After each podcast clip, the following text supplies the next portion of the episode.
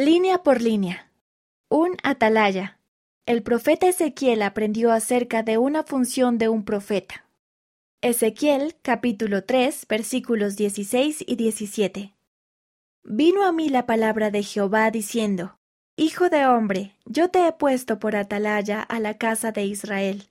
Oirás pues tú la palabra de mi boca y los amonestarás de mi parte. Palabra de Jehová. La palabra del Señor llega a los profetas de diferentes maneras. A veces el Señor les habla directamente, otras veces envía ángeles para comunicar su palabra y a menudo les habla por medio de la voz suave y apacible del Espíritu Santo. Atalaya. En la antigüedad, una atalaya se ponía de pie en una muralla o en una torre y vigilaba los peligros que provenían de lejos, como los enemigos que se dirigían a atacar una ciudad. De esta manera, el atalaya podía avisar a las personas para que se prepararan. Casa de Israel. Cuando los profetas actuales hablan de la casa de Israel, se refieren al pueblo del Señor que ha hecho convenios con él. Amonestarás.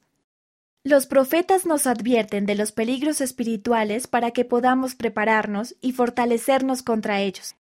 Los profetas nos piden que no pequemos y nos advierten de lo que sucederá si lo hacemos nos enseñan las verdades de Dios y sus mandamientos, y a veces incluso nos dicen lo que sucederá en el futuro para que sepamos lo que está por venir y nos preparemos para ello.